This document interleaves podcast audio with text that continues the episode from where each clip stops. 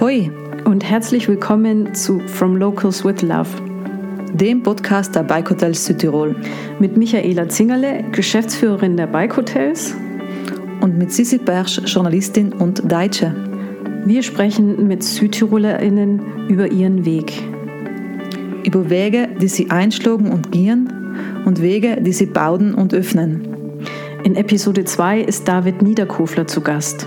In seinen 27 Jahren hat der Ahrenthaler schon einiges an Weg zurückgelegt. Und das vor allem mit dem Rad. Die Strecke von seinem Studienort Graz nach Südtirol war für David eine Kurzdistanz. 2019 radelte er über neun Monate knapp 11.000 Kilometer nach Nepal ins Everest Base Camp. Im Podcast erzählt er, wie er in Indien von der Schönheit der Dolomiten erfuhr, in Serbien von Couch zu Couch gereicht wurde und mit Nacho aus Belgien Kirgistan erkundete. Viel Spaß auf der Tour durch Davids Leben. Hoi David, dich. Schön, dass du da bist und heute mit mir, sie sind mit mir ein bisschen über die äh, ratschen tust. Unsere Podcasts beginnen wir allem mit der Frage oder besser gesagt mit einer Bitte. Und es geht darum, einen Satz zu vervollständigen.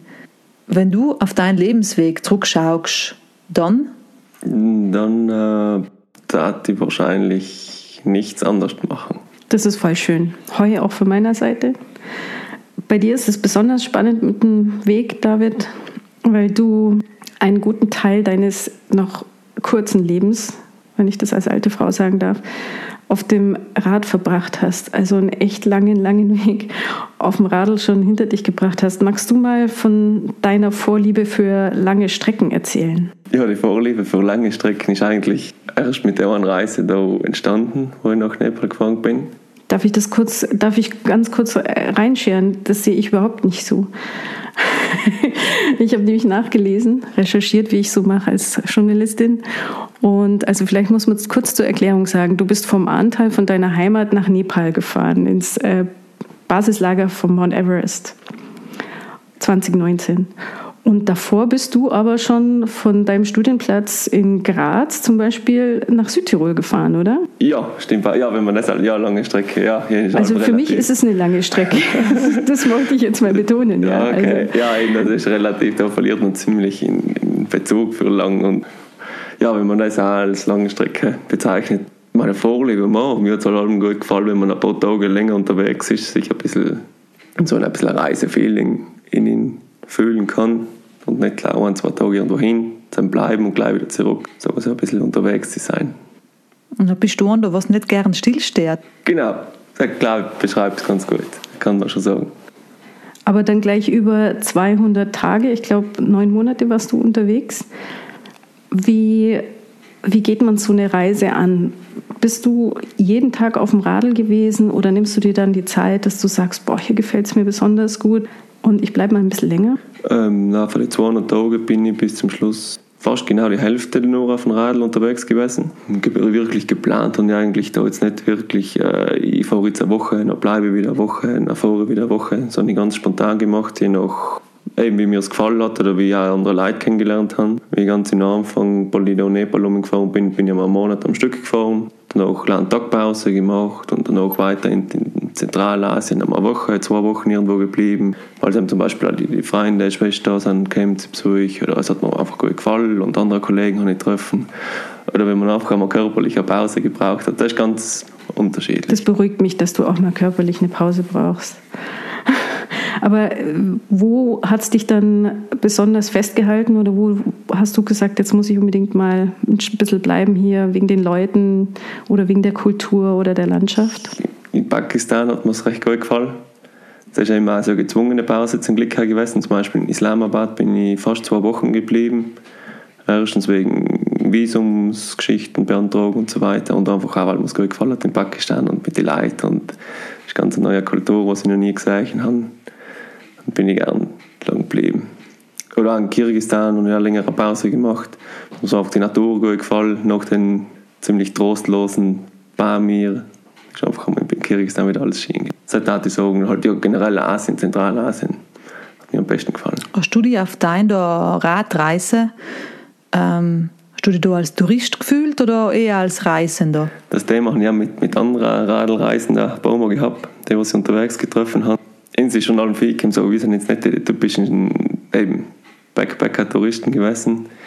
Halt mehr so die Reisenden, wir haben eben ein bisschen die Gegenden gesucht, wo keine Leute unterwegs sind, oder wo jetzt nicht das alles von Touristen hergerichtet ist und so weiter.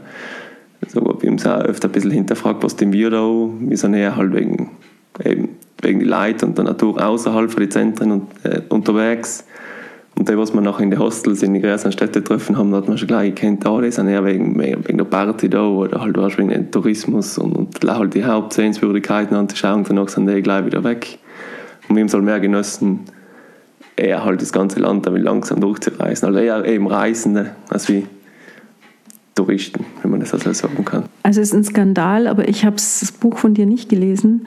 Aber in der Buchbeschreibung steht, dass du dass dich die Radreise nach Nepal, ich zitiere, mental und körperlich geprägt hat. Ja, mental und körperlich. Also mental, ich sage hauptsächlich eben mental ein bisschen. Äh, einfach, weil man einfach gesagt hat, wie, wie andere Kulturen so leben oder halt sich verhalten. Zum Beispiel, mir soll in Zentralasien gut gefallen, weil die Leute ziemlich entspannt gewesen sein oder sie haben einfach also in Tag gelebt ein bisschen, was mir recht gut gefallen hat, war einfach so Probleme, ja, ja, das wird sich schon irgendwie von alleine richten oder wenn es heute nicht geht, dann machen wir es halt morgen, so zu weiter. Also sie sind ziemlich entspannt gewesen, ziemlich freundlich eben, gastfreundlich. Einfach ein komplett was unbekannter Leute, was du noch nie getroffen hast und der hast du gleich also als fast wie Freunde und Familienmitglieder gehabt, was bei ihnen sehr weniger gewesen ist. Das hat mir eigentlich ziemlich gut gefallen, was man also ein bisschen also ja, heute, wenn auf der Straße ein Radl fahre, letzten Sommer habe ich ein paar Radlreisen getroffen. Also wenn man mit denen gleich ein Gespräch anfängt, das sind einfach gleich also fast Kollegen ein bisschen und, das ist ganz cool. Selber so wenn, äh, oder mental einfach auch vielleicht ein stärker. Wo? Zum Beispiel, wenn es einmal körperlich nicht gut gegangen ist, nicht gleich verzogen. Es ist zwar jetzt nicht ganz fein, aber irgendwann wird es schon auch wieder besser, weil ich ziemlich mit den Magen Probleme gehabt habe und ja, körperlich geprägt. Du hast einen guten Magenkrieg. Ja, genau. ja, klar, er trifft Ja. Starker Magen, starke Beine. Ja, aber grundsätzlich stelle ich mir das schon so vor, also wenn du sagst, dass die Leute eher in den Tag hineinleben und jetzt weniger so durchstrukturiert und durchgetaktet sind wie bei uns, wo auch dann immer alles gleich funktionieren muss, ich nehme mich da gar nicht aus. Ich bin auch schon so eine krasse Listenabhakerin immer. Und das kannst du ja bei so einer Reise überhaupt gar nicht machen. Also du musst dich vollkommen darauf einlassen, weil du nichts planen kannst. Also du hast ja wirklich äh, nur das Ziel, irgendwo abends wahrscheinlich deinen Platz zum Schlafen zu finden und ähm, dein Essen zu machen und, in die richtige Richtung zu fahren. Das wäre für mich schon die, äh, das große Problem. Aber bist du grundsätzlich schon so ein Typ gewesen oder warst du auch eher so ein durchgetakteter, der sich da erstmal dran gewöhnen musste? Mm, jetzt wirklich durchgetaktet kann man jetzt auch nicht sagen. Aber halt den Tag in den gelebt auch nicht, weil jetzt mal beim Studium haben müssen, beim Studium muss man ein bisschen planen und strukturiert arbeiten, es geht auch nichts weiter. Aber es ist also Freizeit und so weiter. Man sieht, man schaut man halt, was passiert und, und die Reisen, was wir so gemacht haben mit den Kollegen auch richtig durchgetaktet. Viel geht eben nicht. Also Mischform, würde ich sagen. Apropos Reisen mit Kollegen. Du bist von deinem Studienort in Graz eben nach Hause geradelt und du bist in ein 500-Euro-Auto mhm. zum Nordkap gefahren. Was steckt denn Sam dahinter? Ja, die Nordkap-Reise ist ziemlich spannend gewesen. Ähm, der Sam steckt eigentlich dahinter, das war ja vor der Nordcup-Reise, wo Sarentola kennengelernt haben. Da haben wir bei einer anderen Rallye mitgemacht, also mit, mit alten Autos eben, wo von München bis Barcelona haben gemisst käme, wo Stück und stehen, halt Hauptsache nicht Autobahn und Hauptsache halt nicht befestigte Straßen, wenn es irgendwie geht. Und, Warum? Warum tust du das?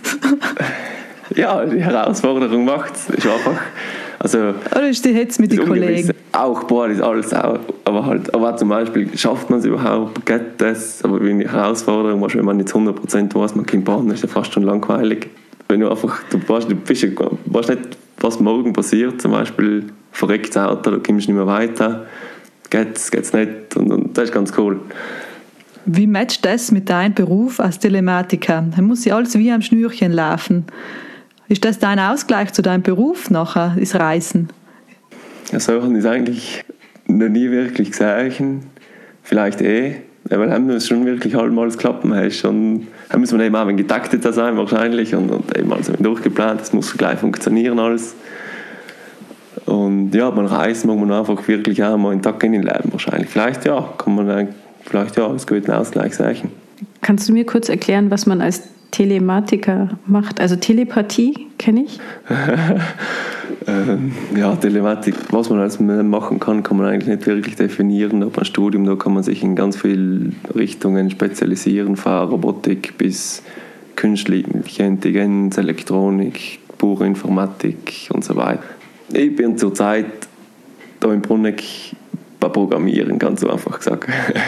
Vielleicht nochmal so zurück zu, zu diesem in, in Tag reinkommen und ähm, reinleben und nicht wissen, was auf einen zukommt. Wie lernt man das? Kannst du mir das beibringen? Beibringen muss man wahrscheinlich sich selber äh, bereit dafür erklären, wahrscheinlich ja. Aber ich vergleiche läuft da mit der Radlreise zum Beispiel irgendwann. Weil am Anfang ist schon so, wenn man aus einer Reise startet, ist am Anfang schon ein bisschen schwierig, was mache ich morgen, wo, wo kriege ich das Essen und so weiter. Dann denkt man sich schnell ein bisschen durchstrukturiert, eben, ich muss essen, ich muss schlafen, äh, was auch immer, ich muss so viele Kilometer machen und irgendwann ist dir das eigentlich mehr oder minder egal, weil sowieso alles klappt. Und auch wenn man so, ich sage allem, als eine Radlreise muss man Langzeit machen und irgendwann kommt eh das alles ein bisschen in Tag in den Leben eh von allein. Jetzt hast du etwas Cooles gesagt. Es geht sowieso alles gut. Woher nimmst du den Optimismus? Oh, gute Frage. Keine Ahnung. Hättest noch auf dem Mount Everest steigen, weißt du, das hättest du schon noch machen können, David. Eigentlich so eine bescheidene Bike-and-Hike-Tour, ja, von, vom Anteil ins Basislager von Mount Everest mit dem Bike und dann halt den Rest hiken hoch auf Mount Everest. Im nächsten das Leben. Äh, kannst du jetzt noch nachholen, vielleicht in der Zukunft. Du bist ja noch jung, wer weiß. Aber hast du dann unterwegs, weil du sagst, man verliert so ein bisschen das, das, die Sorge oder das Einteilen, das, das kann ich mir gut vorstellen. Ähm, hast du immer gezeltet oder wie warst du unterwegs? Ähm, na, gezeltet habe ich eigentlich nicht immer. So am Anfang von der Reise durch den Balkan und die Türkei ich ganz viel bei Einheimischen geschlafen. Die du dann irgendwo getroffen hast oder hast Nein, im Balkan hauptsächlich so Warm Showers ähnlich wie Couchsurfen, halt für Radlfahrer. Mhm. Wie war da deine Erfahrung? Erzähl mal. Super, kann ich eigentlich sagen. Es ist super entspannt, weil ich auch nie gewusst, wie weit komme ich heute eigentlich mit dem Radl. Dann habe ich in den gewissen Leuten halt oft einen Tag oder zwei, den gleichen Tag erst geschrieben, zwei Tage davor, den gleichen Tag geschrieben, schau, ich bin da, mag ich bei dir schlafen. Und das ist meistens eigentlich allem gleich super gegangen, sie haben gesagt, logisch, komm vorbei, hin und her. Und man hat mit ihnen halt den Abend verbracht, mit ihnen gekocht, ihnen mal Geschichten erzählt, man hat seine Geschichte erzählt und alles super entspannt auf einer Leid. Und oft ist eben auch gewesen, ist, was ziemlich cool gewesen ist, hauptsächlich Serbien. Äh, irgendwo waren geschlafen. Dass er hat nachher einen Kollegen in der nächsten Stadt gehabt, wo ich gesagt habe, wo ich wahrscheinlich morgen hinkomme. Und hat er gesagt, ja, dann leite frisch an, magst bei ihm schlafen. Da ist oft zwei, drei Tage weitergegangen, dann bist du durchgereicht. Du hast einen extrem feiner Leute. Cool, wie an der Perlenkette. Sauber. Das ist voll schön. Ja, ist ganz cool. Hast du, hast du Buch geführt über die Leute, die du kennengelernt hast? Nicht wirklich, halt ein Tagebuch geschrieben mhm. während meiner Reise. Dann ist halt immer ein bisschen drin, ob ich jetzt wirklich Listen und Buch geführt habe, ich nicht wenig kennengelernt habe. Hast du dann dein Buch schon währenddessen angefangen zu schreiben oder war das auch der Plan am Anfang, dass du ein Buch schreiben wirst? Äh, nein, eigentlich nicht. Äh, ich habe halt von mir mein Tagebuch gemacht und nicht. Und dann unterwegs, halt, als es Richtung Ende der Reise gegangen ist, dann haben viele Leute gesagt, ja, schreib halt ein Buch und du unbedingt ein Buch schreiben, das musst du halt irgendwo festhalten und so weiter. Und was nacheinander, dann habe ich halt echt ja, überreden gerade fast, das ein Buch zu schreiben. Und fiel es dir leicht, weil es ist ja dann doch relativ schnell rausgekommen? Irgendwie schon, irgendwie nicht. so ein bisschen Zeit finden neben der Arbeit ist halt ein bisschen schwierig gewesen. Es ist an sich das Schreiben meins halt auch geschrieben, ein literarisches Meisterwerk das kann es sein, ich habe einfach das in meiner Sprache ein bisschen geschrieben und ich soll erzählen, wie mir es gegangen ist, was ich mir gedacht habe und da ist schon gegangen. Magst du vielleicht noch den Namen sagen von deinem, den Titel deines Buches? Äh, mein Fahrrad und ich. Was bedeutet denn dir Freundschaft in deinem Leben? Äh, ziemlich viel eigentlich. Das ist schon etwas am wichtigsten, was man hat oder braucht. Einfach ah, gute Kollegen, gute Freunde braucht man allem, auf die was man allem zählen kann. Zum Beispiel Leute, was man lange nicht sieht, ist was in meinem Fall auch gewesen ist. Weil ich, ich bin ja in Borzenschule gegangen, also und ich nicht daheim gewohnt. Dann bin ich in Graz fünf Jahre gewesen, ein paar studieren. Jetzt mit Radl ein Jahr fast unterwegs gewesen und eigentlich die Kollegen und Freunde von früher nicht oft gesehen. Und da ich jetzt sage, dass ich wieder daheim bin, also wie gefühlt eigentlich, wenn ich nicht gewesen war, dass man eigentlich alle, alle Wochenende miteinander verbracht hat. Und eben sei finde find ich richtig cool, einfach auch wenn du nicht lange, nicht jedes Wochenende typisch regelmäßig allem triffst, dass man echt allen guten Freunden bleibt und wenn man etwas braucht oder Dings, dann wird er gleich geholfen und so weiter. Das ist schon wichtig von mir aus. Ja, ich finde es ganz spannend, dass du ähm, so viel unterwegs warst in der Welt und jetzt trotzdem wieder zu Hause bist, wobei du deine Heimat nicht besonders gut gekannt hast. Ähm, da gibt es dieses Projekt, das du berühmter, berühmterweise mit der Michi ausgesaftelt hast, weil ihr das bei einem Himbeersaft, das, ja, da ist man in Italien, hätte Kaffeekultur, aber man äh, saftelt es aus bei einem Himbeersaft. Magst du kurz von dem Projekt erzählen, das du letztes Jahr 2020 mit ähm, der E-Mountainbikerin Greta Weithaler unternommen hast? Ja, es ist eigentlich interessant, wie das entstanden ist. Äh, ich bin an einer Versammlung irgendwo gewesen in Bruneck, ich weiß nicht um Radlwege. Radmobilität, irgendwas, Radmobilität, ja, stadtmäßig, ja, ja. Dann bin ich halt zusammen mit jemandem gesagt, ich soll mal einfach hingehen, schauen, vielleicht ist es interessant. Und dann bin ich zusammen hin und dann ist dann die Michi auch gewesen, das haben wir nicht die Michi noch nicht gekannt. Äh, aber irgendjemand hat mir die Nummer verlieren gegeben. Ja, du hast jedenfalls meine Nummer gehabt. Ja, genau. Ja. Und dann, dann kommt mir halt da irgendwie halt ein wenig geredet und diskutiert bei der Versins. Dann kommt die Michi zu mir, du musst der sein, was mit dem Radl Nepal gefahren ist. Ich sage, ja, und du musst der Michi sein. Und wir haben so ein nicht ausgekannt, wieso wir uns eigentlich kennen. Und dann hat er gesagt, ja, ich darf gerne mal wieder Radl fahren ein bisschen. Und der Michi hat gleich gesagt, ich habe eine coole Idee. Und dann haben wir uns eben auf einen Himpass aufgetroffen. Und dann ist die Idee so entstanden, dass wir halt kannten eigentlich mit anderen. Also ich fahre mit dem Radl durch Südtirol, durch meine Heimat, weil in Indien, oder nicht in Indien, eigentlich in der ganzen Welt, wo ich halt mit dem Radl unterwegs gewesen bin, habe ich allem die Leute gemisst erklären, von wo ich bin.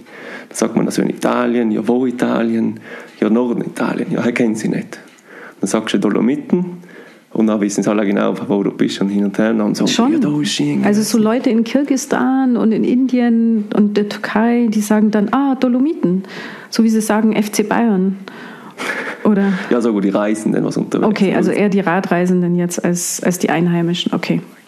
Ich dachte schon, im hintersten Kirgistan haben sie alle irgendwie die Dolomiten äh, als Tapete an der Wand oder sowas, neben Neuschwanstein. Na, in Reinhold-Messner. Natürlich in Reinhold-Messner, Entschuldigung. Das, äh, ja, das, das wäre gar nicht so unwahrscheinlich. Nein, also die, die Einheimischen, ja, jetzt bin ich sicher, ich habe jetzt nie gefragt, ob sie die Dolomiten wirklich kennen, aber, aber zum Beispiel Serbien und so weiter und Bulgarien und Japan getroffen, sagst du Dolomiten, dann wissen sie sofort, wohin. Aber auf jeden Fall haben sie gesagt, ja, da ist Schien und da in Südtirol sind sie und da und da und da. Und ich habe gedacht, ja super, ich bin jetzt in Indien gefühlt und bin da nicht einmal in Südtirol gewesen, wo eigentlich die anderen schon alle gewesen sind. Also du kanntest deine Heimat nicht so wie die Leute so ungefähr? Genau. Ja, krass. ja sowieso so. Die, die, die Touristen kennen sich auf Inselland besser aus als wir selber. Das ist gewaltig. Ja, da ist halt die... Die Deutschen, frag mich du. Ich sag dir, ich erzähle dir Geschichten über deine Dolomiten. oh das ist überall das Gleiche wahrscheinlich. Man kennt die Länder außerhalb eher besser als das eigene Land. Und ja, dann ist halt die Idee entstanden, eben, man, wenn man schon um die halbe Welt fährt, jetzt war man gescheit, einfach auch die eigene Heimat ein bisschen mehr zu erkunden. Und ja, was nacheinander, dann ist halt dann geplant worden und so weiter. Und danach halt das Projekt entstanden, dass ich halt innerhalb von drei Wochen quer durch Südtirol, von Ost nach West halt irgendwie kreuz und quer mit dem Mountainbike über Berge durch Südtirol fahren. Und dann ist die Greta ins Spiel gekommen. Die hat sicher die Michi verkuppelt. Ja, irgendwie ist die Michi da zurückgekommen. und dann haben wir ein Zoom-Meeting gemacht mit ihr und halt ihr da halt erzählt, dass ich halt mit dem Radl durch Südtirol fahre. Und dann hat sie gesagt, ja cool, na da fahre ich mit. Und ist das so gewesen, dann ist halt mitgefahren. Und wie lange waren Sie unterwegs? Wie viele Kilometer? In drei Wochen haben wir 1000 Kilometer eigentlich gemacht, ein bisschen mehr. Respekt. Und was denkst du jetzt über deine Heimat? Es gibt allem Zeugs, was ich noch nicht gesehen habe. Aber ist schon hübsch, oder? Ja, ja, ja, ja. nein. Man muss eigentlich nicht, man muss eigentlich nicht da, äh, ewig weit fahren, um es Schien zu haben. Aber ja. Ja, aber die Ferne hat immer ihren Reiz. Das ist ja auch das Tolle. Genau. Ja. Das Verdächtige ist immer, wenn die Menschen irgendwie sagen, mei, gell, hier in meiner Heimat, da ist es am allerschönsten. Das sind immer die Menschen, die noch nie irgendwo anders waren. Das höre ich schon des Öfteren und dann sagst du, wo warst du denn schon überall? Und dann geht es meistens nicht weiter als Rimini oder irgendwie Adriaküste. Aber ähm, die Leute, die viel unterwegs waren, und das ist dann immer besonders, wenn die auch von der Heimat erzählen und äh, die Heimat schätzen. Aber die Ferne hat auch ihren ja, Reiz. So haben wir oft mit, mit den Kollegen und mit den Leuten auch geredet, mit denen ich unterwegs gewesen bin. Erst wenn man weit weg fährt und über längere Zeit, dann schätzt man erst wieder, was man daheim eigentlich hatte, wie schön das jetzt daheim eigentlich ist. Und, und auch essenstechnisch oder nicht Landschaft und, und so weiter. Einfach alles bei uns ist ja traumhaft. Mhm. Das, wenn, das, wenn du nie von der Haustür rauskommst, dann schätzt du das eigentlich nicht einmal. Die Knädel von der Mama, gell? Genau. David, du hast über deine, über deine Radreise, was du gemacht hast, nicht leider ein Buch geschrieben, du hast auch Vorträge gehalten. Corona-bedingt waren es letztes Jahr nicht so viel wie geplant, aber zwei hast du gemacht. Und bei einem war ich dabei. Das war äh, in Bruneck eine Open-Air-Veranstaltung. War insofern wieder gut, haben mehr Leute Corona-bedingt kommen gedurft. Da waren, ich weiß nicht, 200 Leute, kann es sein, beim ersten Abend sind fast 300 gewesen. Mhm. Also wenn ich vor 300 Leuten reden muss, dann bin ich mit den Nerven am Ende. Du bist da ausgegangen, souverän, als wenn du, keine Ahnung, das ganze Leben nichts anderes denkst, als wie Vorträge vor 300 Leuten zu machen. Woher nimmst du die Coolness und die Gelassenheit? Was erschreckt denn die eigentlich im Leben? Was lässt deinen Puls steigen? Boah, cool. Mit zwei reden kommt man vier Hand bist du. Das wahrscheinlich, ja. ja, äh, nein, wo die Gelassenheit da. Zum Beispiel war beim, beim Feldtrag ist auch ganz geschickt gewesen, es ist dunkel gewesen auf Nacht. Bloß ein paar Scheinwerfer, was mir entgegengeleuchtet haben, hat es ziemlich geblendet und dann eigentlich nicht einmal gesagt, wer da vor mir sitzt, ob da jetzt 10 Leute oder 300 Leute gesessen sind. Das ist praktisch gewesen. nein, nicht, man erzählt halt, was soll denn groß passieren irgendwie bis zum Schluss. Äh, also kein Lampenfieber? Ma, sobald man gestartet ist, dann geht es schon so am Anfang ist schon ein wenig komisch, wenn man sagt, wie, wie fange ich da jetzt an, weil man es man hat es eh noch nie gemacht. Aber nein, und wenn dann fängt man halt an zu erzählen, dann ist man eher ein bisschen, man, man fühlt sich wieder in der Reise, wenn innen, dann ist man ein bisschen im, mittendrin wieder, dann kann man da anfangen zu erzählen. Du, Sissi, vielleicht ist wurscht, als Telematiker hat man so normalerweise mit komplizierteren Sachen zu tun, als mit 300 Leuten zu sprechen. Vielleicht ist es deswegen. Da denkt man sich dann, das ist genau. eine einfache Aufgabe, den Zum nur von, davon zu erzählen.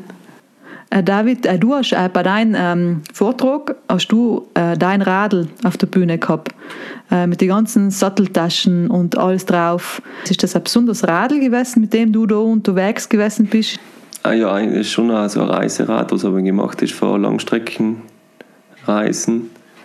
Der Antrieb ist nicht ganz normaler, zum Beispiel, da ist keine normale Kettenschaltung drin, da ist wie so ein Piniengetriebe, heißt man es halt, mit einem Riemen statt der Kette. Und das ist einfach alles für Langstrecken gemacht, alles ein geschlossenes System. Und da kann es Regen, Eisen stecken, Regen und Sand und Schauder und ist ganz egal, was passiert eigentlich da, du kannst einfach entspannt bis zum Schluss 100.000 Kilometer sagen sie dahin fahren, es wird nie nichts fallen und so weiter. Und sonst halt ein normal stabiles Radl, winkt auch. Keine Federung, kann nichts, ein paar Scheibenbremsen. Und jetzt habe ich es auch wieder umgebaut eben für das nächste Projekt. Mehr Gravel-lastig als wie so das typische Radreise, super schwere Panzer, Gefährt. Jetzt wird es halt ein bisschen leichter und ein bisschen schnittiger. Hast du jetzt Unterlenker? Nein, nein.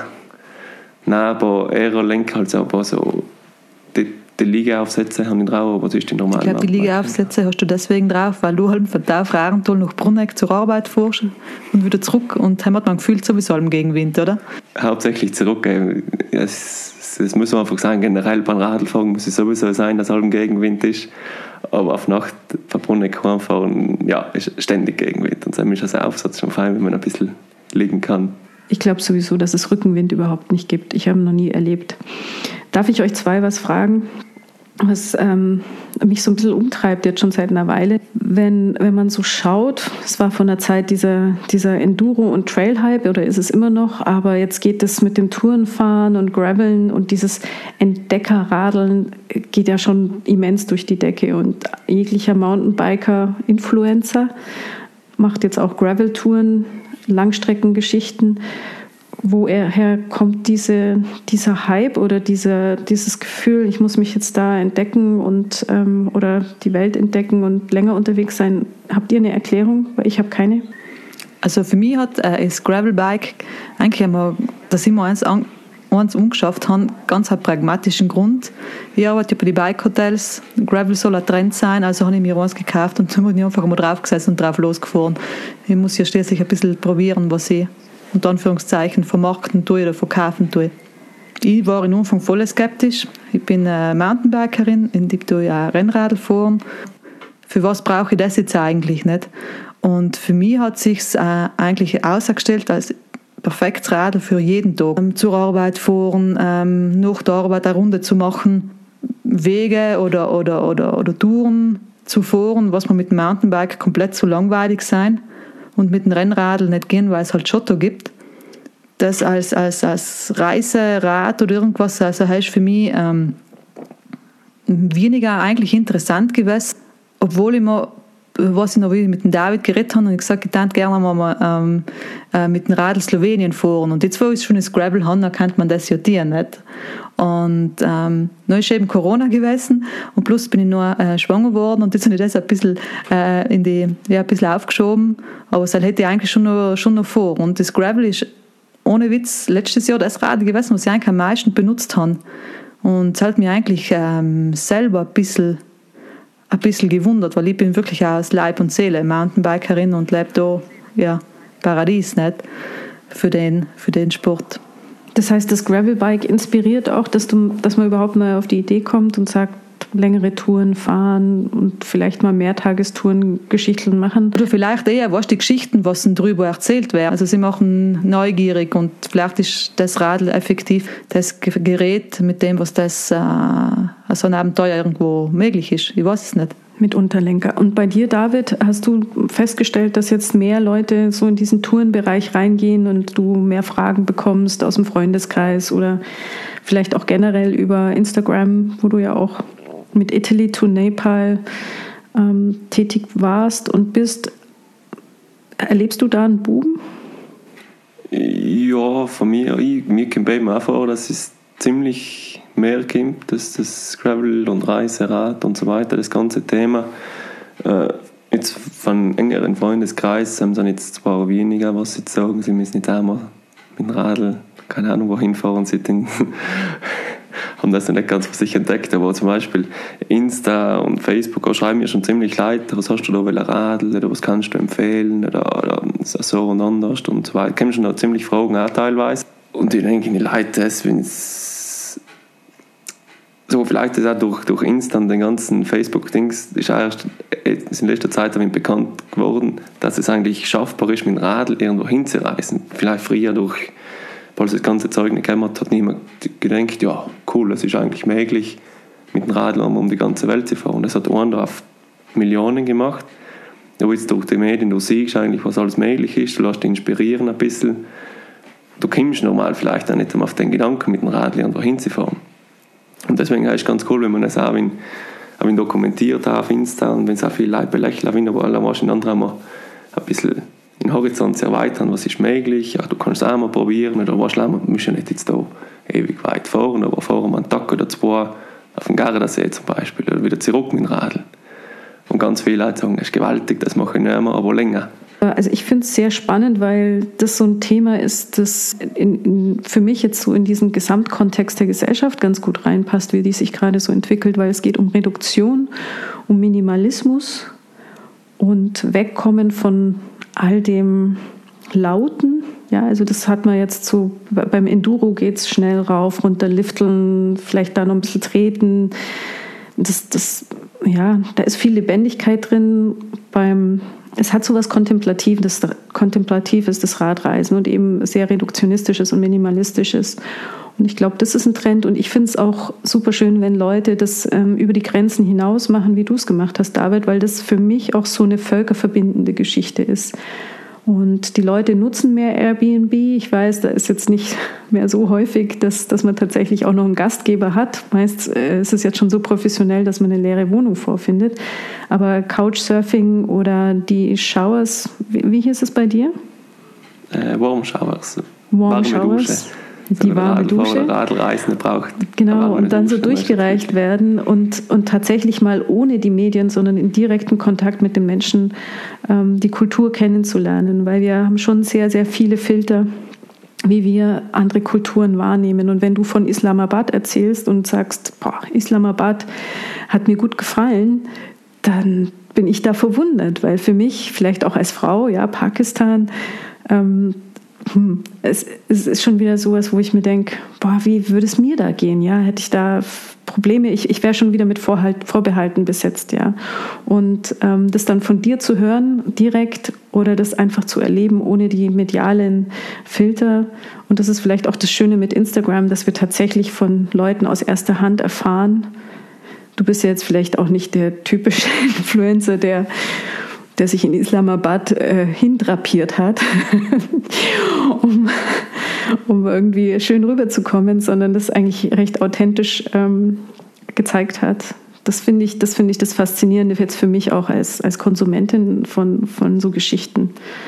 Super spannend. Also ich glaube, es ist ein Boom, es ist ein Trend, da kann man wieder schimpfen oder, oder sich lustig drüber machen, aber im Grunde finde ich super. Also ja, voll spannend. Ich weiß immer noch nicht genau, warum man einen Unterlenker braucht für lange, lange Zeit auf dem Radl.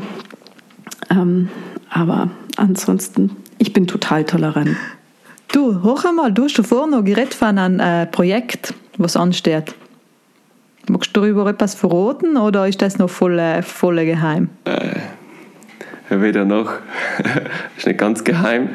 Äh, deswegen, es gibt ein Projekt, weiß man, aber wohin genau, das lasse ich die Leute einfach mir selber schauen. Ich erzähle mir noch nicht ganz viel. Wie gesagt, wenn wir starten das Projekt, schauen wohin und wie lange das es geht und jetzt, ja.